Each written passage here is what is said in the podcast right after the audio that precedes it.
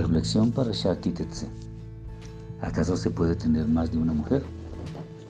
Dentro de la Torah existen algunos mandamientos en los que a primera vista pareciera que el Eterno ha dado algunas licencias al hombre como si se tratara de concesiones especiales por su condición misma de hombre. Y dentro de tales mandamientos vemos que el Eterno dictamina que un reino debe tener muchas esposas, pero en la parasha que nos ocupa el Eterno da unas instrucciones muy precisas para el caso de que un hombre tenga dos esposas.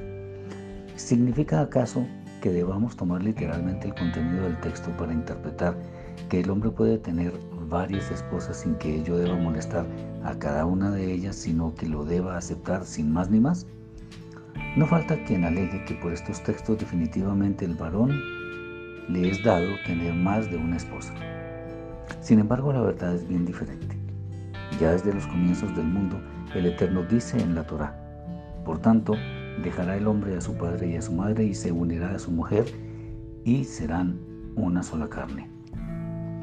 Cuando nos referimos a este texto, podemos deducir que el Eterno creó el hombre para una sola mujer.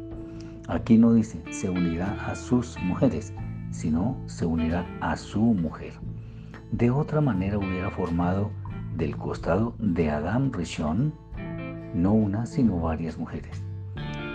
Es bueno decir que si juiciosamente hacemos un estudio demográfico de todo el planeta, encontraremos que la distribución de hombres y mujeres nos muestra que hay una mujer por cada hombre. Cosa diferente es afirmar que en algunos países hay una cantidad mayor de mujeres, de hecho no mucho mayor que la de hombres, pero no como para decir que a cada hombre le corresponda más de una mujer.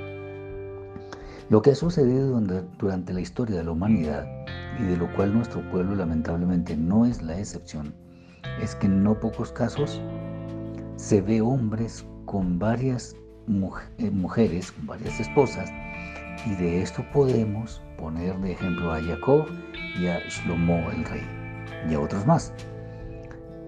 Pero esto en ninguna manera significa que es una ordenanza celestial que el hombre pueda tener varias mujeres. Lo que sucede es que en la Torá está establecido lo que sucedería por causa de la dureza del corazón del hombre, o sea, lo previó todo y legisló para tales circunstancias sin que ello apruebe las conductas mencionadas. ¿Quieres hacer la perfecta voluntad del Eterno? Honralo teniendo una sola esposa, tal como lo hizo el patriarca Itzhak, quien además de ser el patriarca que vivió más tiempo, de hecho, fue el único que tuvo una sola esposa. Este comentario, por supuesto, también es para la mujer, pero en gran medida es el hombre quien debe tener cuidado con sus ojos para que no cometa el gravísimo error de fijar sus ojos en más de una mujer. Shabbat Shalom.